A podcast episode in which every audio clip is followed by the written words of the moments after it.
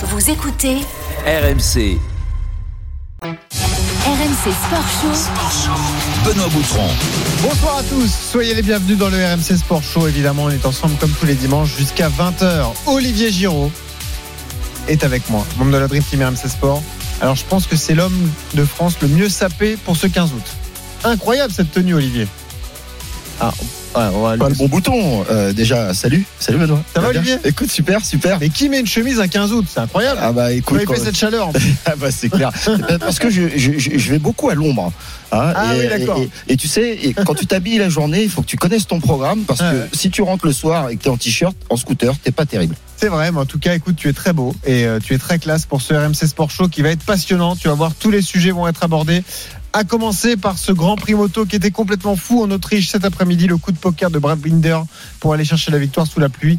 Il n'a pas changé de, moto contrairement aux autres. Septième place pour Fabio Quartararo. À 19h15, on parlera du tennis. Tour de chauffe à Cincinnati la semaine prochaine pour les stars du circuit avant le début de l'US Open le 30 août. On fera le point avec Eric Salio. Du vélo à 19h30 avec le début de la Vuelta, le Tour d'Espagne. On sera avec Cédric Vasseur, le manager de Cofidis. Et à 19h45, retour sur l'un des exploits de la journée, mon petit Olivier. L'Embrunman, triathlon longue distance qui s'est déroulé aujourd'hui autour du lac d'Embrun dans les Hautes-Alpes. 3 km 800 de natation, 186 km de vélo, notamment la station du col d'Izoard et un marathon pour terminer. Je peux poser une question Vas-y. Mais- pourquoi Bah, tu demanderas au vainqueur. Léon. Chevalier, il a battu le record de l'épreuve en moins de 9h30. Il sera avec nous. Bravo à lui. C'est parti pour le RMC Sport Show et pour la moto.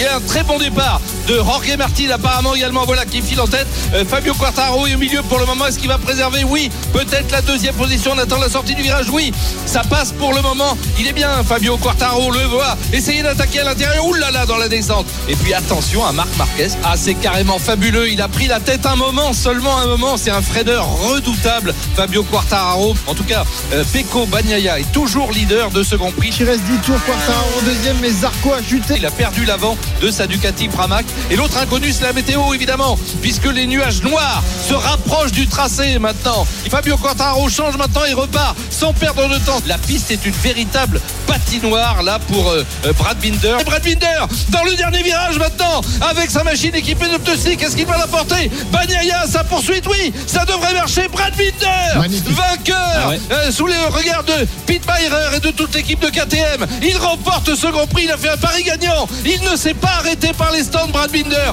le pilote sud-africain. La une Du RMC Sport Show. La onzième manche du championnat du monde en Autriche, donc euh, Grand Prix MotoGP. La pluie s'est invitée à quatre tours de l'arrivée. Le grand vainqueur, c'est donc Brad Binder, sud-africain, qui a tenté ce pari fou. Olivier, terminer la course sans les fameux pneus pluie. Il n'est pas allé dans les stands changer de moto. Et du coup, il s'impose. Magnifique coup tenté et réussi par ce sud-africain. Quartararo qui limite la casse avec une septième place. Malheureusement, l'autre français, Johan Zarco, a chuté. Jean-Luc Roy, qui a commenté la course, est avec nous. Salut Jean-Luc. Hé, salut Benoît, salut Olivier. Salut Jean-Luc. On a vibré encore une fois en MotoGP, hein, Jean-Luc. Ah, écoute, c'est souvent le cas. C'est vraiment fabuleux. Quelle, catégorie magnifique. Et une nouvelle fois, on le voit dès que la, part est, faite au pilote, et c'est toujours le cas en MotoGP, il faut le dire et le rappeler. La machine, évidemment, est importante. Bien sûr que selon le circuit, elle permet naturellement de, de tirer le, le meilleur. On avait vu les Ducati aux avant-postes, et puis là, le pari absolument insensé avec une machine qui développe 300 chevaux. Lorsque ça s'est mis à pleuvoir à trois tours de l'arrivée, tout le monde ou presque est rentré, en tout cas chez les leaders, et lui, Brad Binder, est resté. Quel courage pour ne pas dire plus. Alors, euh, si on est franco-français et qu'on voit la course de Fabio Quartararo, il était deuxième au moment du changement, du changement de moto, il termine septième. On peut dire aussi que Brad Binder s'est permis de prendre ce risque, Jean-Luc, parce qu'il n'est pas forcément concer- concerné par la course au titre au championnat du monde. Ben, c'est tout à fait exact. Là, il se retrouve sixième avec 98 points. Euh, Fabio en compte 181 après ce Grand Prix. Évidemment, il avait beaucoup à perdre, Fabio, et puis probablement la chute, malheureusement, de Johan Zarco à, à six tours de l'arrivée. Johan, il avait un très beaucoup à jouer également, démontre qu'il fallait rester sur ses roues. Et ça, Fabio, il l'a compris depuis la saison 2020, où tu t'en souviens, bien sûr, et Olivier également. Il était en tête euh, la majorité de, de la saison. Et puis, à partir des 4-5 derniers Grands Prix, il a commencé à avoir de gros soucis de mise au point. Il est resté sur ses roues, mais il a compris ce qu'il fallait faire. Il faut marquer, tout le temps marquer. Et il a raison, puisque euh, son second, maintenant, c'est Francesco Bagnaia, 134 points. Donc il y a un écart qui est co- considérable hein, entre les deux hommes. Et il a bien joué. Alors, si on, on revient à Binder, c'est sa deuxième victoire en Grand Prix. La première, c'était au Grand Prix de République tchèque l'an dernier, en 2020, déjà pour euh, KTM. En plus, Fabio, c'est pas un fan de la pluie, hein, Jean-Luc. Mais euh, moi, je voudrais revenir sur un, un- un point euh, sur la pole position. moi, ça m'a, ça, ça, Ah oui. ça m'a interpellé. Je me suis dit, il faut quand même que je pose la, la question à Jean-Luc parce que tu as peut-être des, des confidences que nous n'avons pas. Et, et- et moi, j'ai été gêné dans, dans ce dernier tour. On pensait vraiment que euh, Fabio allait avoir la pole tranquille. Et euh, je sais pas, j'ai, j'ai, je suis dubitatif sur la, la réponse de Zarco en disant qu'il n'avait pas vu son coéquipier prendre la roue. Euh, tu peux nous en dire un peu plus? Ah oui, c'est- vrai que effectivement euh, l'aspiration joue, elle joue moins qu'en Formule 1 et le fait d'avoir une roue à prendre, euh, c'est vrai que ça peut ça peut aider. Alors bon, euh, là aussi chacun dit ce qu'il veut. Bon, Johan Zarco est un type honnête, hein, a priori pense, hein. franc. c'est pas quelqu'un que je vois jouer avec les mots. Donc effectivement, bon, euh, après c'est après c'est c'est la course. Hein, là aussi, euh, Jorge Martin avait eu un, un problème. Il avait même chuté lors du warm-up quelques heures avant, une chute bête d'ailleurs dans, dans le bac à gravier à pas haute vitesse du tout. Johan Zarco était tombé également dans le même virage, le virage numéro 9. Alors écoute, euh, ça peut faire, ça peut être de bonne guerre. Bah, en Formule 1, je dis, c'est tellement commun de voir euh, Ah un oui. équipier faire la trace et, et, et emmener son et emmener euh, l'homme qui pilote pour la même écurie. Je pense pas qu'à moto ça a une importance aussi capitale, même si ça joue. Évidemment, ça joue et ça a été au détriment, bah oui, de Fabio Quartararo. On va rappeler les temps. Une 22 euh, 643, c'est le nouveau record Record du du circuit d'ailleurs établi par Jorge Martin. Une 22 677 pour Fabio Quartararo. Donc c'est quelques quelques centièmes de seconde. Ouais, ouais. Et euh, c'est, je te parle de ça parce qu'il y en a un qui va finir la saison avec un coéquipier. Donc euh, quand j'ai regardé ça, je me suis dit peut-être Ouais. qu'ils vont, ils vont, ils vont s'épauler. Et il y en a un qui n'en a plus. Alors, on ne sait pas pour le moment. Là ou alors, euh, En tu as cas, des infos que je n'ai pas. Ouais. Euh, alors, il a fait vraiment amende honorable. Tu parles évidemment de Maverick Vignales. Rappelons Ouais, l'histoire, euh, Jean-Luc, a- pour ceux qui n'ont pas suivi. Évidemment, Maverick Vignales, c'est le coéquipier de Quartararo chez Yamaha et il a été suspendu, un fait inédit en, en MotoGP et il a été accusé de, de vouloir saboter sa moto la semaine dernière, déjà lors du Grand Prix d'Autriche. hein. Oui, alors j'ai cherché dans ma dans ma mémoire, tu vois, pas dans mes fiches. Ouais. Le seul exemple que j'ai trouvé, c'était un certain John Kosinski, je sais pas si ça vous parle, qui était un pilote américain extrêmement talentueux et qui avait flingué, il y a pas d'autre mot, c'était à Assen en Hollande. Il était furieux contre son équipe et il avait carrément explosé volontairement le moteur de sa machine après l'arrivée tellement il était furieux. Je ne sais plus pourquoi, mais Kosinski était vraiment euh, quelqu'un d'irascible et d'irritable. C'est pas tout à fait le cas de Maverick Vignales, même si, bah, on, le, voit bien, il a eu des pointes de colère. Alors, il, s'est expliqué brièvement en disant que c'était la frustration. Euh, il y a eu ce deuxième départ, vous en souvenez, euh, la semaine dernière, après l'accident où les deux machines avaient pris feu, celle de celle de Pedrosa et celle de euh, celle du pilote du pilote italien dont le nom m'échappe, mais je vais vous le retrouver tout de suite. Voilà, c'est Lorenzo Savadori. Donc, il était frustré parce que le deuxième départ s'est moins bien passé. Il a dû même, il a calé, il est parti de la voie des stands. Enfin bref, il était perdu dans ce deuxième Grand Prix. Alors on peut on peut comprendre tout ça. Maintenant, est-ce que ça mérite de mettre sa, sa machine au rupteur et puis pas une fois euh, en, en débrayant, hein, en roue libre, c'est-à-dire d'accélérer à fond pour essayer de casser le moteur? Évidemment que non.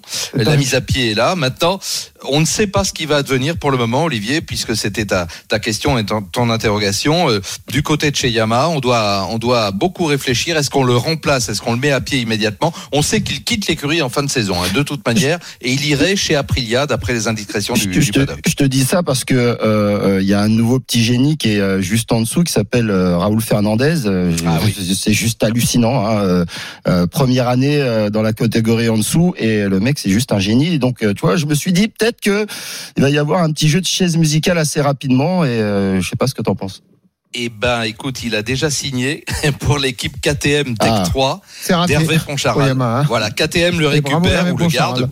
Ouais. Voilà, avec Hervé Poncharal et, et il récupère également Rémi Gardner, qui est euh, le pilote australien. euh, euh, on, le- on le sait, euh, le, le- le fils du champion du monde, hein, du champion du monde 2007 chez Honda. Euh, donc euh, l'équipe est déjà constituée. Donc euh, tu, as, tu avais tu avais bien vu le tu avais bien vu le génie qui pointait, euh, Olivier, mais euh, c'est déjà Hervé Poncharal qui l'a récupéré pour 2022. Jean-Luc, revenons effectivement aux conséquences de cette course. Donc, on le rappelle, septième place de Fabio Quartararo, qui est toujours leader au, au championnat du monde. Euh, malheureusement, Johan Zarco, euh, qui était deuxième, est désormais quatrième. Bon, c'est très serré puisque Quarta est en tête avec 181 points. Deuxième, Bagnaia, Emir, ils sont à égalité avec 30 134 points. Quatrième, Zarco, 132 points. Quartararo a quasiment deux victoires d'avance sur les autres. Ça commence quand même à sentir bon, même si on est à 60% de la saison, quoi, en gros.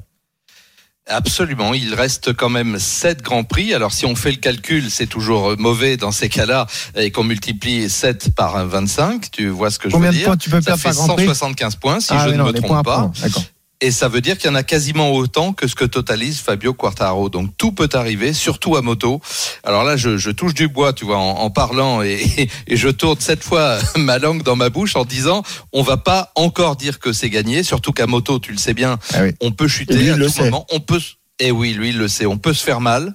Euh, donc, on peut rater un, deux, trois, quatre grands prix, comme c'est le cas d'ailleurs de Jorge Martin, hein, puisque euh, Jorge Martin, qui a encore fait un, un grand prix absolument formidable, qui termine troisième. Ce tout jeune pilote euh, espagnol, lui aussi, qui est, est clos, arrivé. C'est un rookie. Hein. Ce qu'il a réalisé là, personne l'avait fait depuis 2008. C'est-à-dire qu'il a signé trois pôles. Et donc, là, voilà, un troisième podium, une victoire au milieu. Non, c'est fabuleux. Des valeurs montantes à, à moto, il y en a. Et, et il suffit parfois de, de circonstances comme celle-ci pour le révéler. Ce qui est formidable aussi, et il faut insister là-dessus, c'est que ces hommes sont dans une écurie satellite. Ça veut dire que en Grand Prix moto, c'est tout à fait possible quand on dispose de machines satellites, les machines qui ne sont pas officielles, même si je l'ai dit pendant le Grand Prix, elles sont quasiment identiques ou, ou identiques à, celles des pilotes officiels Ducati. Mais bon, imagine qu'AlphaTauri, tu vas me dire Pierre Gasly a tri- ils ont Ouais. fait l'an dernier, mais En dans des Formule 1, circonstances exceptionnelles. Voilà, imagine que les écuries de deuxième zone en Formule 1 soient capables de se battre avec les écuries d'usine. Ben voilà, c'est ça qu'on voudrait en Et Formule 1 aussi. juste l'image qu'on va retenir du week-end, euh, quand même, Olivier, ça nous fait plaisir à nous amateurs de sport, au-delà des pilotes français, c'est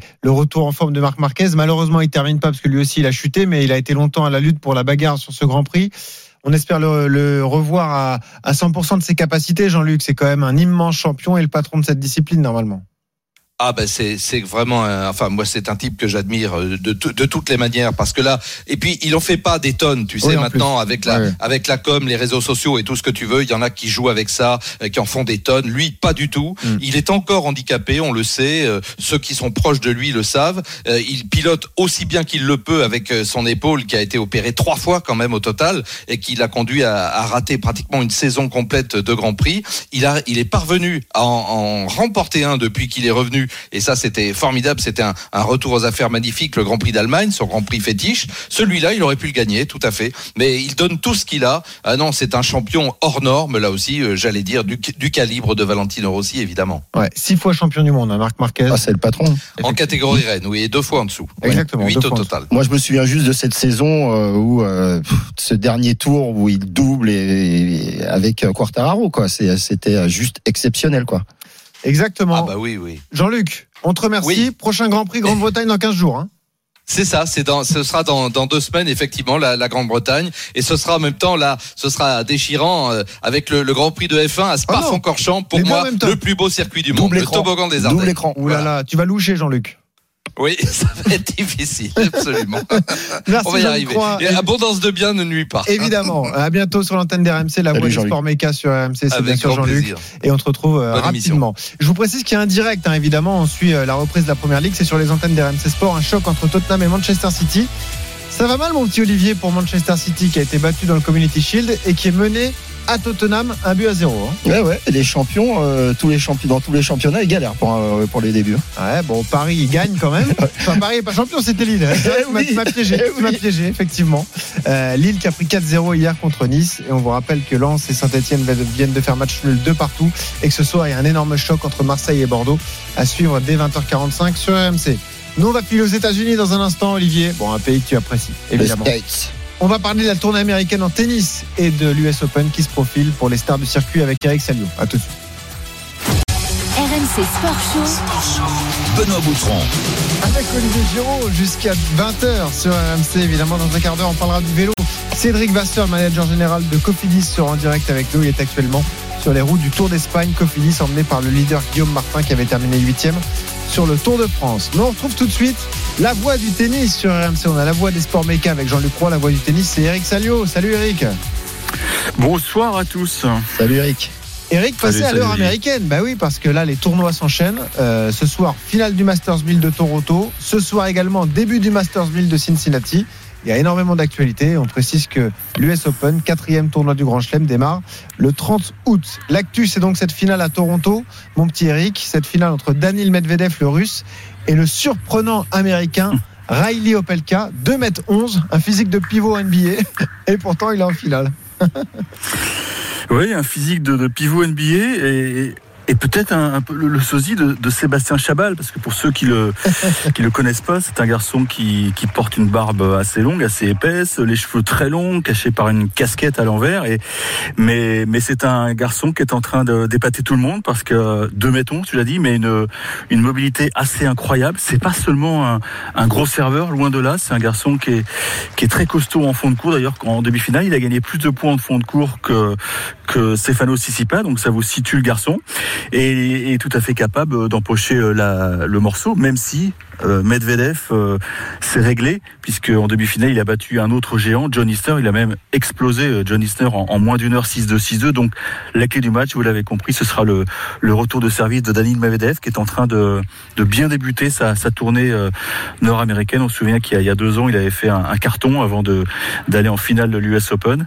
Donc il est peut-être en, train de, suivre le même chemin. Bon, Eric, on aime beaucoup le tennis, mais on va pas forcément la regarder cette finale parce que Riley Opelka, c'est pas très sympa à suivre. hein. Non, je suis pas du tout d'accord. Je viens de te dire que c'est pas seulement un service. Euh, autant John Isner, oui, c'est- ennuyeux. Olivier ne Rio pas ce Pelka, match. Non, mais je, je te conseille de le regarder pour te faire une, une vraie, une vraie opinion parce que c'est un garçon en plus qui est, qui est très intéressant. C'est un garçon qui adore l'art. Euh, il choisit ses tournois selon les, les musées. Il, a- il adore. euh, il est allé jouer Anvers, il est allé jouer Madrid. Mais ça, et, très bien, et sa bon. préoccupation, c'était de, de faire les musées une fois qu'il était sorti de la bulle. Donc, euh, c'est loin d'être un bourrin parce que j'ai l'impression que tout le monde croit que c'est un bourrin. C'est pas du tout un bourrin. Et je vous conseille de suivre ce match parce que la manière dont il a battu Tsitsipas, ça indique qu'il y aura une finale très serrée à mon avis contre Medvedev. Et on suivra ça avec toi, donc euh, ça va être passionnant. Olivier va regarder. C'est c'est pas Ivan Ilievich en tout cas. C'est c'est ce que tu nous dis. Hein. Bah, Ivanovic était beaucoup moins grand, Olivier. Là, c'est c'est vrai que c'est deux mettons, ça tombe de haut. Donc, il est quasiment unbreakable. Mais, je, je répète, c'est un joueur qui a beaucoup de qualité en Très fond de cours. T'as essayé de nous convaincre, t'as pas réussi, mais en tout cas, c'était bien tenté, Eric. Euh, tu voulais absolument qu'on parle, donc j'en parle du coup, de la finale féminine, puisqu'à 19h30, l'Italienne Camilla Giorgi affronte euh, Carolina Pliskova, du coup. Ah Ouais, alors ça c'est à Montréal. Et non, je voulais vous en parler parce que Camilla Giorgi, c'est une une joueuse euh, bah, qui a un physique, on va dire, avantageux, qui porte des jupes très très courtes, mais surtout j'ai découvert qu'elle parlait un français parfait. Alors j'ai enquêté bien sûr et j'ai découvert qu'elle euh, elle avait fréquenté l'académie Mouratoglou lorsque celle-ci était installée dans les dans les Yvelines et donc elle a elle a fait son collège ou son lycée euh, son collège plutôt. Euh, je crois que c'était à Bois d'Arcy donc euh, j'étais tout étonné quand le speaker euh, l'a lancé en français. Je me suis dit mais qu'est-ce qu'il fout? Il va elle va lui répondre elle comprend pas elle va rien comprendre à la question elle Il lui a répondu, si, je suis très Mladenovic, Ouais, et, et c'était, euh, elle avait un accent délicieux et c'est une fille qui a, qui a vécu un drame parce qu'elle a perdu sa, sa sœur euh, Ouais. aînée dans un accident et, et vous verrez, elle sourit très rarement sur un cours parce que je pense qu'elle est très marquée par euh, par ce drame. Mais alors c'est une c'est une ballerine. Elle, elle elle bouge exceptionnellement bien. Elle a une frappe de balle extraordinaire. Son père apparemment est un peu fou. D'ailleurs, ça avait donné lieu à un, incident d'arbitrage à Rome, puisque l'arbitre avait dit euh, amenez-moi quelqu'un de la sécurité. Il me fait peur. Son père, c'est vrai qu'il a une tête un peu, euh, un peu de fou, mais en tout cas, elle a un tennis fabuleux. Est-ce Bon. qu'elle va pouvoir euh, stopper la, la grande Pliskova C'est la grande question. Parlons du Masters 1000 de Cincinnati, parce que là, on a des Français. Ça démarre ce soir avec un certain Benoît Père, d'ailleurs, Eric. Ouais, il y a que deux matchs du, du premier tour qui sont au programme. Pour l'instant, il y a que trois Français dans le tableau final. Benoît Paire, Gaël Monfils, donc qui a fait quart de finale euh, à Toronto, Ouais. et, euh, et Hugo Humbert. Et on espère qu'il y en aura deux de plus, puisque tout à l'heure, euh, Richard Gasquet et Corentin Moutet vont disputer leur deuxième tour des qualifs. C'est un drôle de Masters 1000 parce que, bah, vous l'avez noté, pas Djokovic, pas Nadal, et pas le troisième, Federer? Federer. Euh, euh, Et malheureusement, j'ai l'impression que ce sera euh, une sorte de remake de ce qui va se passer à l'US Open parce que les nouvelles sont pas bonnes hein, des, des deux cadors. Federer, on se souvient de sa défaite à, Wimbledon, avec un, un- une blessure au genou. Il a donné une petite interview à, un, canard suisse-allemand. Il a pas retouché une raquette. Il a fêté ses 40 ans à Ibiza. Il a loué une villa et il a reçu des coups de fil de ses idoles, euh, Borg, Sampras et Edberg. Mais à mon avis, cette semaine, un point médical va être effectué et on petit verra pas du Eric tout à New York. Tu Ouais, pas quoi, j'entends dans ta voix, Eric, euh, ce qu'on a, ces discussions qu'on nous avons eues il y a six mois avant Roland Garros, malheureusement, euh, ça commence euh, à pas Ouais. sentir bon. Je Bah, suis ça tout à fait d'accord hein, avec toi. C'est pas évidemment. du tout ce qu'il imaginait. Mm. Deux opérations au genou, euh, une nouvelle alerte à, à Wimbledon. C'est pas bon du tout. Et je crois qu'il est, il va essayer, je pense, de disputer la fameuse Lever Cup, hein, cette épreuve qu'il a Ah. qu'il a créée, euh, qui aura lieu cette année à, à Boston. C'est fin septembre, mais c'est même pas sûr du tout. Quant à Rafael Nadal, eh ben, sa blessure au pied gauche est plus sérieuse que prévu. Il a pourtant euh, tenté l'aventure très tôt au mois d'août euh, à Washington. Ça n'a pas bien fonctionné. Il est rentré au pays et là aussi, je pense que la semaine prochaine, il va nous annoncer qu'il ne disputera pas l'US Open. Donc Djokovic aura-t-il la voie libre? Et non, c'est un piège puisque l'an passé, il était tout seul et il n'était pas allé au bout. Ouais. Donc ça peut, ça peut être un tournoi Et très ça bizarre. rappelle le tournoi olympique? Ben oui, c'est la question que je voulais te poser, c'est qu'entre les deux, il y a, il y a quand même euh, un fait, euh, alors que Djokovic voulait absolument, mais plus que tout, euh, ce titre qui lui manque. Hein. Il manquait que celui-là. Et il y a Ouais. quelqu'un qui l'a empêché. Est-ce que psychologiquement, euh, le fait qu'il ne vienne pas, Djoko, c'est aussi pour se dire, euh, vous allez me voir, mais vous allez me voir sur le Grand Chelem et, et- et- et pas avant. Je pense qu'il avait besoin de digérer euh, Tokyo parce que bon, il n'a pas été très explicite en conférence de presse après sa, sa- ses deux défaites puisqu'il a perdu la demi et Eh le oui. lendemain le match pour Il la a même troisième pas de médaille, effectivement. Il- non, non, il n'a pas de médaille, il est revenu tout nu. En plus, il pouvait avoir une médaille en double mixte et il a déclaré forfait, donc il a lâché sa partenaire. Ça, c'est dur, ça, pour la partenaire. Ça n'a Ça, pas été c'était bien dur. pris, ça. Ah Ça n'a ouais. pas été bien pris, mais de l'autre côté, euh, Olivier, euh, s'il s'était pas inscrit avec elle, elle aurait jamais pu jouer le double mixte. C'est hein. pas faux. Ouais, bon. Mais donc, donc il, est- il a dit en conf de- il a eu deux questions. Il a dit j'ai des petits bobos à soigner. Donc il prend son temps, mais je pense qu'il sera prêt pour le, le 30 août. Mais il va arriver euh, là aussi, permettez-moi l'expression, à poil, sans aucune préparation. Bon, je pense que euh, c'est pas, c'est plus un problème pour lui. Il a tellement d'expérience qu'il va, il va gérer ça avec euh, avec son talent habituel. Mais le, le tirage au sort peut être euh, Ouais. assez amusant. hein. Si jamais il prend un gros poisson d'entrée, ça peut être une arme à double tranchant. On ne l'a pas encore rappelé, mais il peut gagner les quatre grands chelems sur Oui. la même année, hein, ce qui serait C'est même. c'est son objectif, eh hein. ouais, Ça n'a incroyable. pas été fait depuis, euh, pas né depuis 1969. T'étais né, toi, Eric? Oui. Ah, et toi, Olivier? Euh, pas encore. Ah Mais ouais. j'étais pas loin, j'étais pas loin, j'étais en, projet. C'est incroyable. Non, mais c'est vrai que c'est une sacrée performance pour, pour Novak Djokovic. Avant justement de se projeter sur l'US Open, parlons tout de même du tableau féminin. Malheureusement, dans le tableau principal à, à Cincinnati, on aura une seule française, Eric. hein.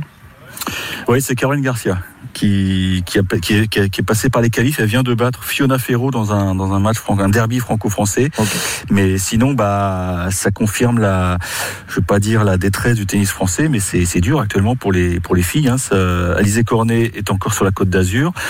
Kiki Melovic a- n'a pas passé les qualifs. Et puis donc, euh, tout à l'heure, il y avait, euh, il y avait un, un derby qui a tourné à l'avantage de Caroline Garcia. Elle connaît pas encore son adversaire, mais ce sera donc la seule tricolore dans le tableau féminin. C'est une année Ouais, compliquée pour les pas joueurs et joueuses s'attendre à un feu d'artifice à Flushing Meadow. Hein. Et que ce soit chez les hommes ou chez les femmes, d'ailleurs, Eric. Bah, Chez les hommes, on va suivre quand même. euh, Moi, j'ai envie de voir Gaël Monfils. Moi aussi, qu'il m'a- ouais. Il, il m'a bien plu. Il a gagné deux matchs retrouvé- cette semaine ouais. Il a retrouvé des couleurs. Mm. Il a sorti quelques coups fantastiques. Bon, il est tombé sur un John Isner, c'était encore un peu trop haut pour lui. Mais il a encore deux semaines pour bosser. J'espère juste que son entorse à la cheville, c'est rien. Mais bon, il a, il a son, son gourou là-bas parce qu'il a, il a montré sur Instagram que son gourou lui avait enfoncé trois piqûres euh, d'acupuncture, trois petites aiguilles, pardon, trois petites aiguilles d'acu- d'acupuncture, pour faire dégonfler le- la- l'entorse. J'espère que ça, ça lui posera pas de problème pour jouer euh, Cincy, puis ensuite euh, l'US Open. Effectivement, on suivra ça pour euh, Gaël Monfils. Euh, Allons-y donc sur l'US Open. Ça démarre le, le 30 août, on le disait. Les qualifs dès le, dès le 23. Eric, on a parlé de Novak Djokovic. Qui seront les autres favoris chez les hommes? Tu parlais de Medvedev là tout à l'heure qui est en finale à, à Toronto. Ouais, alors j'en ai pas parlé, mais il y a de grandes chances aussi que Dominique Thiem, qui est le tenant du titre, euh, soit également absent, puisque lui s'était blessé euh, au poignet droit et visiblement, euh, bon, il a à peine repris les, raquettes et encore, ça va être des- à mon avis, c'est avec des balles en mousse pour pour ne pas euh, précipiter le, le retour. Donc à mon avis, il sera pas là. Donc bah, tu l'as dit, Medvedev sera l'un des gros outsiders. Et puis il faudra suivre aussi le champion olympique. oui. Zverev. Parce qu'une médaille d'or, ça donne des ailes, hein, Olivier. Eh oui, eh oui, ça donne des ailes, surtout de la confiance quand tu bats une fois, t'as goûté, euh, tu sais, c'est un petit peu euh, comme les lions. Hein, si t'as as goûté un petit peu à du Djokovic, te- eh ben tu peux en remanger. Euh, c'est- Eric, c'est euh, c'est euh, le top 10. Autant de blessés dans le top 10, c'est déjà arrivé? Franchement, j'ai pas les stats, mais là, effectivement, ça fait beaucoup de, de mecs absents parce que si on fait le total, donc Nadal, Federer, Team, c'est trois, trois gros poissons qui seront pas au, au coup d'envoi.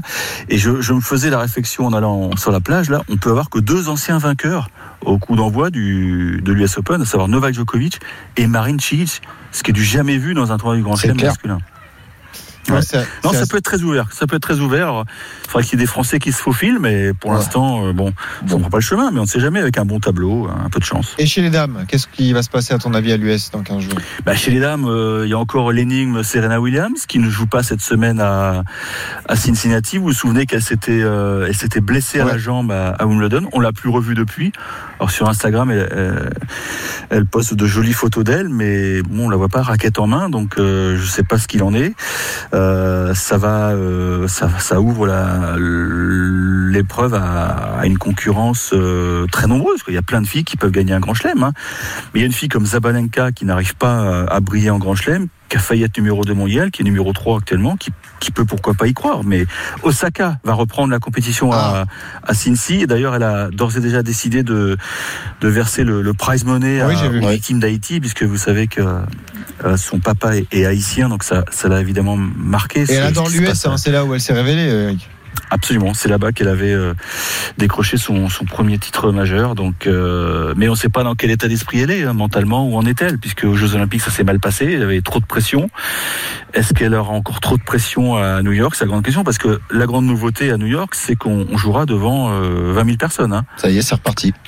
Ouais, ils ouvrent de nouveau les portes en grand. hein. Donc, euh, bah, au moins c'est bien, mais est-ce que c'est pas un peu prématuré Ça, je sais pas. Mais en tout cas, il y aura des spectateurs. Ce sera pas comme l'édition de l'an dernier qui était, Ah, qui c'était était, dingue. qui était glauque. Bah, c'était la, un- vraie reprise, le premier vrai grand Ah, chelem euh, ouais, en pleine c'était- pandémie, quoi. C'était des C'était contrôles terrible, assez c'était terrible. dingues. Cette- euh, Cette voilà. finale Team Zverev euh, Ouais. dans un stade vide, c'était c'était horrible. Puis tu t'en- t'entendais pas un avion. hein Non. non, mais c'est dingue. hein. Ouais, ouais, non, mais c'est vrai, Ouais. c'est vrai que c'est fou. L'US, Ouais, c'était euh, incroyable. l'US qui est pas loin de l'aéroport, c'est ça, c'est pour ça que tu dis Ouais, ça, ouais, à, à New York, Flushing Meadows, qui est pas loin de l'aéroport de, de New York. Merci Eric, en tout cas d'avoir été euh, avec nous. On l'a compris, on n'est pas trop optimiste pour, euh, euh, pas trop optimiste pour euh, qu'il y ait des stars forcément à l'US. On est inquiet pour Federer, on est inquiet pour Nadal. Tu nous disais, ça devrait être annoncé la semaine prochaine, leur forfait à ton avis, Eric? Oui, je pense qu'ils vont ils vont communiquer euh, courant de semaine prochaine, puisque bon c'est c'est la tradition quoi. Ils vont pas ils vont pas faire lanterner leurs fans. Eh ouais, une page se tourne en tennis. Euh, bah attends, Guy Forget nous a dit qu'il viendrait à Bercy. Il a dit dans le sport show, c'est vrai. Il a dit non, mais rassurez-vous, Roger est forfait pour la suite de Roland Garros, mais il sera peut-être là à Bercy. Il m'a dit on se verra peut-être à Paris. Ah bah ça va, alors, super. Ok, merci Eric. C'était à côté d'Eric Salio d'ailleurs, qui est un peu gêné, c'est pour ça. Et qu'on embrasse. On l'embrasse, Guy, hein. Évidemment, Guy Forger aussi, on l'embrasse. Il est le bienvenu quand il veut dans le RMC Sport Show. Salut Eric, bonne soirée. À bientôt Salut sur vous. RMC Ciao. notamment pour suivre l'actu de, de Cincinnati la semaine prochaine. 19h30 sur RMC dans un instant. Le vélo, la Vuelta, le Tour d'Espagne. C'est parti. Deuxième étape aujourd'hui remportée par euh, un sprinter belge. Évidemment, on fera le point sur la course. On aura un invité, Cédric Vasseur, manager de Cofidis. Cofidis qui a un espoir au général avec le français Guillaume Martin. À tout de suite sur RMC. 19h31, le RMC Sport Show, évidemment jusqu'à 20h avec Olivier Giraud. On fait un point sur vos conditions de circulation avec Jérémy Souliman. Salut Oui. Jérémy. Salut eh ben, pas grand monde hein, sur les routes ce soir euh, pour l'instant. J'ai pas grand chose à dire, on va dire, donc je vais essayer de meubler. On trouve quelques ralentissements tout de même dans le sud-est du Bah, pays. tu peux chanter une chanson si tu veux. Ah non, non, non, non, ça vaudra mieux pas parce que sinon, sinon il risque d'y avoir des problèmes au niveau temps, des orages, de la pluie, de la grêle. provoquer des ça. accidents. Ouais, et provoquer des accidents. Donc j'aimerais pas être responsable de tout ça si tu veux. Euh, juste pour vous signaler quelques légers ralentissements donc dans le sud-est du pays, en vallée du Rhône, sur la 7, entre Bolène et Valence, et puis euh, partout ailleurs, et bien tout roule. Euh, je vous rappelle juste en Ile-de-France, l'autoroute A3 est coupée pour travaux dans les deux sens entre Paris et Rony. Et je vous le disais, au niveau temps, euh, ça va bien. Pour l'instant, il y a du soleil. Il fait même très chaud encore. Pensez à bien vous hydrater et à boire de l'eau euh, très régulièrement. Allez, prudence et très bonne route avec RMC. C'était l'infotrafic avec maxoutil.com. Outillage, maison, bricolage, jardinage. maxoutil.com. RMC Sport Show. Benoît Boutron. Avec Olivier Giraud jusqu'à 20h sur RMC. Lui, il aurait bien chanté une chanson. Mais bon, malheureusement pour lui, c'était le moment du trafic. Ce sera pour plus tard. Ouais, chanson. pour plus tard. Exactement. Dans un quart d'heure, on accueille un homme de fer, mon petit Olivier. Léon Chevalier, vainqueur de l'Embrunman. Il sera avec nous. Ironman. Hyper difficile, l'une des courses les plus dures au monde. hein. Ah, tu dis hyper difficile? Ah bah oui, oui, là. Non, mais ils sont combien euh, dans le monde à courir ça? Alors, il y a des amateurs, hein, figure Non, mais il y a plein d'amateurs, mais tu, tu vas voir, t'as vu l'amplitude entre celui qui Ah oui. gagne et, euh, et l'autre qui arrive le lendemain? Ah bah oui, il y en a qui mettent 14 ou 15 heures. Voilà, Et lui, il a battu le record de l'épreuve. 9h28. énorme. Et voilà. Ça te dit pas qu'on s'inscrive? Pas là, non. On verra si Léon Chevalier nous lance le défi tout à l'heure.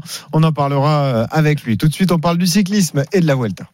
Avec euh, évidemment le Tour d'Espagne qui est parti euh, hier avec le contre-la-montre euh, initial.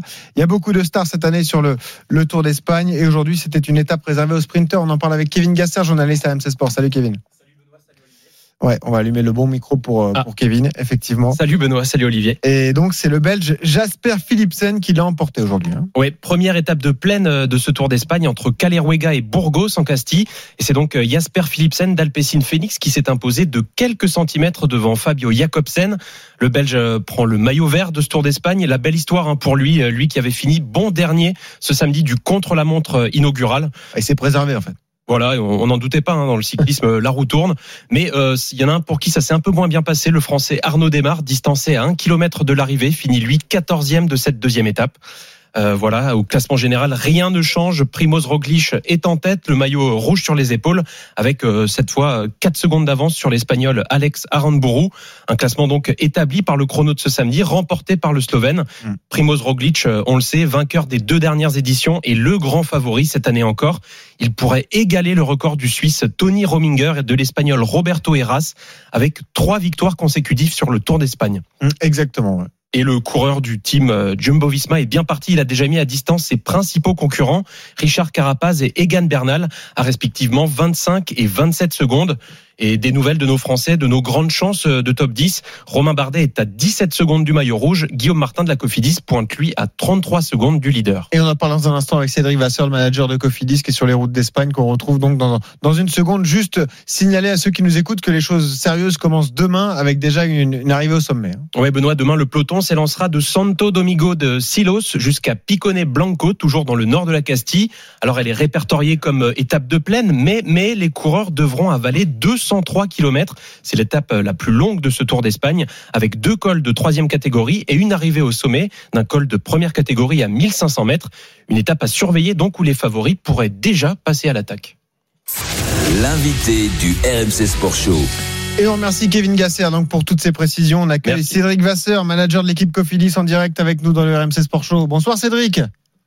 Bonsoir, vous allez bien? Et vous alors, comment allez-vous? Est-ce qu'il fait aussi chaud qu'en France, en Espagne? J'imagine que oui. hein. Ah là, il fait chaud, il fait chaud. Je vous le dis, hein, 36, 37 degrés, 38 même. Hier, c'est monté à 38 pendant un moment, donc il fait, il fait très chaud. C'est pas trop dur à supporter pour les coureurs, même si aujourd'hui c'était une épreuve pour les sprinters Si, si, hein, je, je crois que la, la, la gestion d'hydratation est hyper importante. On, on avait beaucoup d'assistants aujourd'hui sur le, sur le bord de la route.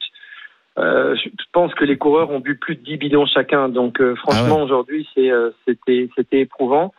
Maintenant, l'avantage aussi, c'est qu'on on se, on se débarrasse des petits kilos superflus et dans 2-3 jours, on aura des coureurs bien affûtés sur cette voiture. Ah oui, ils sont déjà pas gros, là ils vont passer sous les 50 kilos a priori. Exactement, exactement. Bon. Non, mais tout se passe bien. Je- J'en parlais effectivement, euh, vous restez sur un, un Tour de France réussi tout de même pour Cofidis parce que vous avez obtenu une huitième place au général pour le Français Guillaume Martin qui est présent sur cette euh, Vuelta. Est-ce que justement pour euh, ce Tour d'Espagne c'est tout pour Martin euh, chez Cofidis? Euh, tout, tout pour Martin, oui et non. Je crois que notre seule chance d'intégrer le top 10 euh, au terme de, de cette Vuelta, c'est évidemment Guillaume Martin et uniquement Guillaume Martin. Par contre, on a des chances d'aller chercher des, des victoires d'étape avec Rezo Serrada, qui l'a déjà, qui, qui déjà prouvé par le passé, avec Fernando Barcelo. On a Rémi Rochas, le Français aussi, qui est, qui est en, en très grande forme. Aujourd'hui, on a Pete Legard qui va chercher une dixième place au sprint. On a vu qu'il était un petit peu inférieur à son compatriote euh, Philipsen. Mais on, on a, on a d'autres cartes pour les victoires d'étape, mais il est clair que euh, notre carte maîtresse, c'est celle de Guillaume Martin. Et il est en forme, donc euh, on va voir demain au, au terme de cette première arrivée au sommet où il se situe par, par rapport aux, aux autres favoris. Olivier Giraud. Ouais, c'est la question que euh, je voulais vous poser. C'est euh, est-ce que lorsqu'on a un Guillaume Martin qui fait un, un, bon Tour de France, un très bon Tour de France comme celui-là, est-ce que stratégiquement, euh, lorsqu'on euh, on analyse la saison à venir, euh, on, on, en prend compte et la stratégie de la saison change avec un coureur comme celui-là, ou sinon c'est course par course selon la topographie, le type de course que vous allez faire dans l'année? Non, je crois, je crois que Guillaume l'a prouvé sur le dernier Tour de France. Il est, il est en constante progression. Nous, on a à la fois envie de, construire autour de Guillaume, avec Guillaume, en, en, ciblant aussi des objectifs bien précis. Il était avec Thomas Vauclair sur les Jeux Olympiques à, à Tokyo. Ça a un petit peu moins bien fonctionné qu'on qu'on l'imaginait. Mais ici, sur, sur la Vuelta, on vient clairement pour essayer de, de marquer notre empreinte cette, cette édition. Je crois que Guillaume, chaque, sur chaque course, il, a, il apprend sur chaque course, il nous surprend.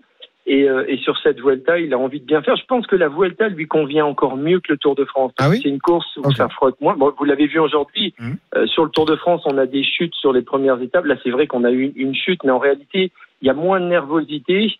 Et je crois que la configuration topographique de la Vuelta convient beaucoup mieux à, Guillaume.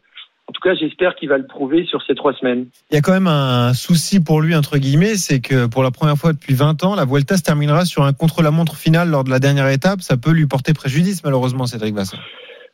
Oui, bah, c'est à nous d'aller chercher des, minutes avant le dernier contre-la-montre. Alors, Gu Guillaume a quand même bien progressé dans le contre-la-montre. Hier, il a, il a montré au premier pointage intermédiaire, il avait le 20e temps. Il a un petit peu perdu de temps par rapport à Romain Bardet, notamment dans la, dans la deuxième partie mais on, travaille le, l'exercice. Évidemment, on, on, sait que sur le dernier contre-la-montre de, de, cette Vuelta, il faudra quand même une marge de sécurité. Mais c'était le même cas sur, le, sur les routes du Tour de France. Si vous vous souvenez, à Saint-Émilion, le matin, il était huitième. On avait peur de perdre le top 10. Et puis Guillaume a, a réussi à garder ce, cette huitième place. Donc, sur un contre-la-montre, au terme des trois semaines, c'est quand même toujours les facultés de récupération qui comptent. Et ça nous avantage il. Il avait été bon sur la troisième semaine du Tour de France, effectivement. Guillaume. Ouais, il avait été très bon. D'ailleurs, j'ai une question d'un béotien. C'est euh, quand la forme elle est optimale. Est-ce que par exemple le soir, pour le lendemain, selon des, des, des statistiques, ou en tout cas des procédures que vous connaissez, que vous connaissez de vos, vos, coureurs, vous savez si ça va bien se passer euh, le lendemain ou dans la semaine qui vient, ou sinon euh, on, on peut pas le savoir et qu'il faut le, voir sur le terrain. Si, si, on a une tendance. Hein. On a évidemment une, tendance. On a, on a plein d'indicateurs qui nous, bah, qui nous, qui nous rassurent ou au contraire qui nous inquiètent. Maintenant, on est, on est parfois aussi euh, agréablement surpris. C'est vrai que sur le Tour de France, à la fin, on avait un petit peu peur pour Guillaume parce qu'il commençait à sentir la, la fatigue l'envahir. Et puis euh, finalement, il a manœuvré à la perfection et ça s'est euh, ça s'est bien ça s'est bien passé. Moi, je pense que son statut de leader, de toute façon, il est euh, incontestable et incontesté au sein de l'équipe. On a l'équipe qui est là autour de lui, qui va bien le positionner demain. Après, c'est à lui de répondre présent. Il y a, il y a toujours un moment donné où la course, dans, dans la course, où il faut, euh, il faut plus compter sur l'équipe et sur ses coéquipiers, il faut y aller ouais. soi-même. Et Guillaume le sait, il y a, il y a des, il y a des, euh, des points clés sur cette Vuelta. Demain, c'est le premier point clé parce qu'il y a quand même une, une arrivée à 1500 mètres, vous l'avez dit. Des rampes à 17% demain. Ouais. Voilà. Et donc, c'est la première explication. Euh, il y a quand même une possibilité de voir l'échappée aller au bout. Donc on va pas se priver peut-être de mettre un coureur dans cette échappée. On verra, on verra bien.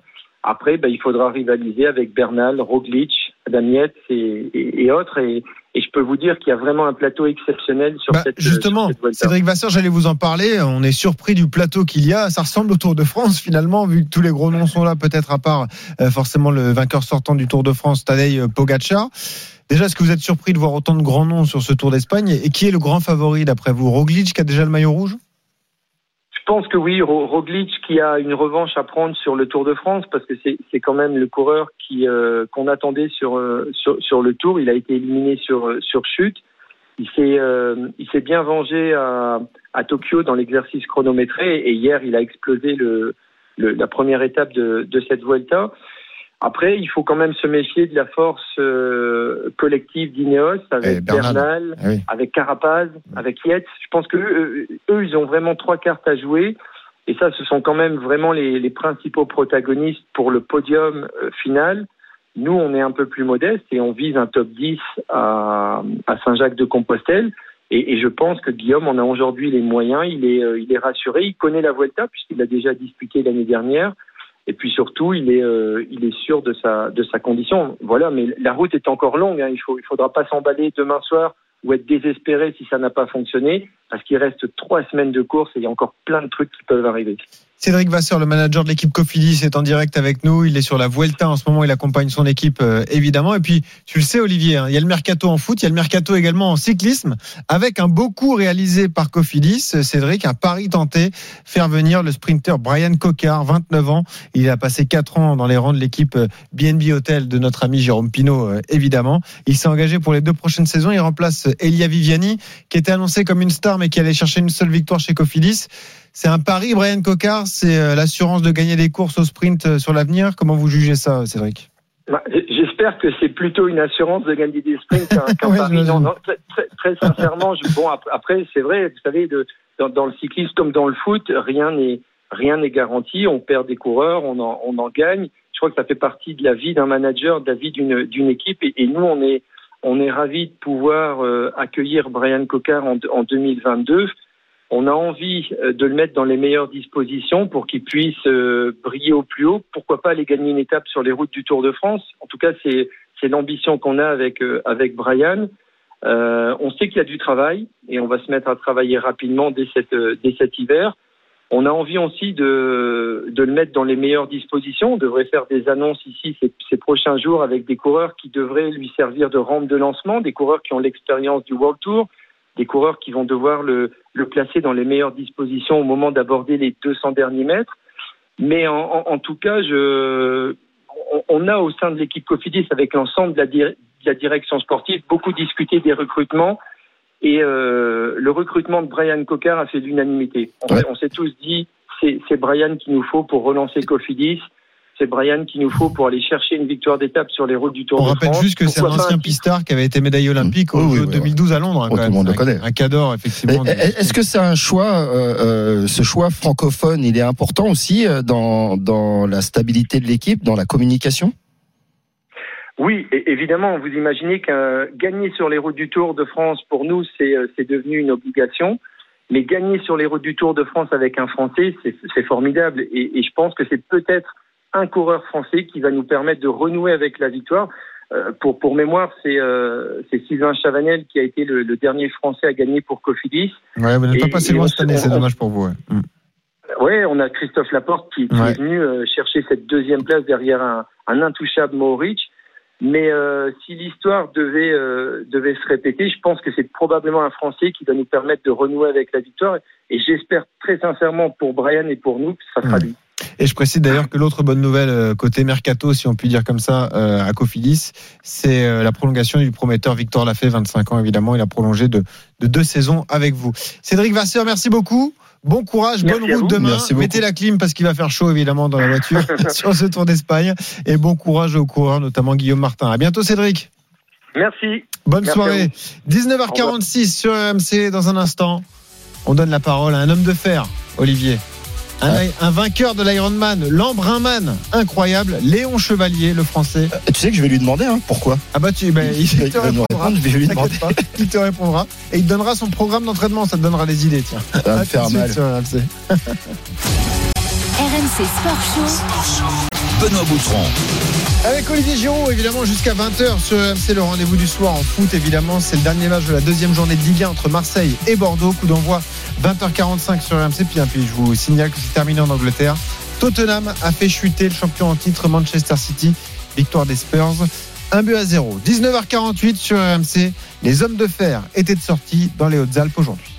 1700 athlètes venus des quatre coins de la planète pour parcourir le plus rapidement possible plus de 4000 mètres de dénivelé positif et 226 km à la nage, à vélo et en courant. Embrun est une course tellement difficile qu'au final, toutes les cartes sont redistribuées. Et c'est juste fou de les voir passer. Ils sont... Il y a toutes les générations confondues, donc c'est vraiment. Euh... C'est magnifique de voir ça. Le départ de nuit en natation est assez angoissant avec les premiers. Euh coup de bras dans les algues. La course, catégorie Ironman pour homme de fer, porte bien son nom. For me, Brunman is the, the hardest race in the world. Not only the bike, but also the run. Yeah, you can compare with other races. 37e édition de l'Embrunman, un triathlon XXL en altitude et avec du dénivelé sur le format Ironman, je vous le rappelle, 3 km 800 de natation, 186 km de vélo avec notamment un passage par le col d'Izoard classé hors catégorie. Et pour finir un marathon, bah oui parce qu'il reste un peu de force. Une des courses les plus dures au monde compte tenu du dénivelé positif à avaler. 3600 mètres en vélo, 600 mètres en course à pied. Il y avait 1112 athlètes au départ, des 5h45. Ils étaient à 5h45 dans l'eau, 5h45 pour les femmes, 6h pour les hommes. C'était sur le plan d'eau de d'Embrun évidemment. Et le vainqueur est un Français, c'est Léon Chevalier. Il a même battu le record de l'épreuve en 9h. 28 minutes et 18 secondes. Il est encore vivant, il est en direct avec nous. Salut Léon. Salut l'équipe. Salut. Bon, comment tu te sens après une telle journée Euh, je pense qu'un seul mot, fatigué. Euh, et un autre mot, content aussi quand même. Voilà. Déjà, félicitations. hein. Bah, Déjà bravo. On imagine que c'est la plus belle victoire de ta carrière, forcément. Euh, ouais, je pense que là, il n'y a, il y a pas photo. Euh, il y a- c'est un- c'est une course avec un gros profil en France. Et, euh, et ouais, ça fait longtemps que j'ai pas gagné une course. euh, donc euh, ça fait plaisir. J'ai collectionné les podiums cette année pour l'instant. Donc euh, prendre la banderole à l'arrivée, c'était c'était plutôt spécial. Alors, pour ceux qui nous écoutent, qui veulent se faire une idée des différentes disciplines, tu as passé 1h16 en natation, donc pour les 3 km 800. Les 186 non, km. non, 1h16, c'est trop. Non, non. C'était combien? 46 minutes Euh, une cinquantaine de minutes, je crois. Ah, oui, ça. 5h38 en vélo, on y est, c'est ça? Ouais. Ouais, 33 à l'heure en vélo avec le col d'Izoard, t'imagines? Et le marathon en 2h55, hein, c'est ça? Ouais, et il y a une belle bosse à faire euh, trois fois. On monte dans le village d'Embrun. À chaque fois, ça casse les pattes. les- ça casse les pattes. Euh, donc voilà, c'est pas un billard ce parcours. Tu verrais la tête d'Olivier Giraud à mes côtés? Non, mais moi, je suis, je suis, je suis admiratif. À la base, je devais te poser la question, mais pourquoi? Mais en fait, je vais même pas te la poser. Déjà, je vais te dire félicitations. Quand j'imagine ta course, je me dis, euh, euh, par exemple, tu, tu, tu l'as dit, tu as eu plusieurs podiums. Euh, dans cette course, à, à, à quel kilomètre, de quelle discipline tu t'es dit, euh, je peux peut-être le faire? Euh, je vais t'avouer que c'est pas pendant la course, c'est avant la course. Ça fait des mois que que je pense que que je peux gagner et que je mets euh, tout en place en termes de préparation avec euh, avec mon coach, euh, ma famille, ma copine, etc. Voilà, on s'est donné cet objectif et donc si on pense qu'on peut gagner la course avant, je pense qu'on a déjà fait la moitié du chemin. Ensuite, aujourd'hui, c'est dans dans l'histoire que j'ai pu faire la différence. En vélo, donc. Ouais. voilà, à vélo. À vélo, donc dans le col d'Izoard. Euh, Léon, justement, euh, des- ce sont des courses tellement longues et tellement particulières que c'est certainement le mental qui fait la, la différence. Euh, c'est pas vraiment une course contre les autres, c'est plutôt une course contre toi-même. Tu mets 10 minutes au deuxième. Tu t'es battu contre toi, en fait, tout au long du parcours. Euh, alors oui, bien sûr, euh, il faut se battre contre le parcours et puis il faut, il faut faire fi de ses propres démons. euh, quand on avait mal aux jambes, etc., il faut se, il faut continuer, mais sans les autres concurrents, on n'irait jamais aussi vite. Euh, Il y a quand même des dynamiques de course. Euh, donc euh, c'est vraiment pas une course qui se fait tout seul. Si je m'étais présenté aujourd'hui à 6 heures du matin au plan d'eau tout seul, il n'y a aucun moyen que, que, que je fasse 19h28. Je suis même pas sûr que je prends le départ. Voilà.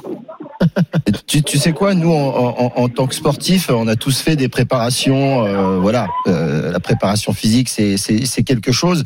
Euh, je pense que c'est incomparable avec ce que tu fais. Donc, je voudrais juste que tu nous donnes des sur cette dernière année, par exemple, ta journée classique d'entraînement. com- comment elle se passe?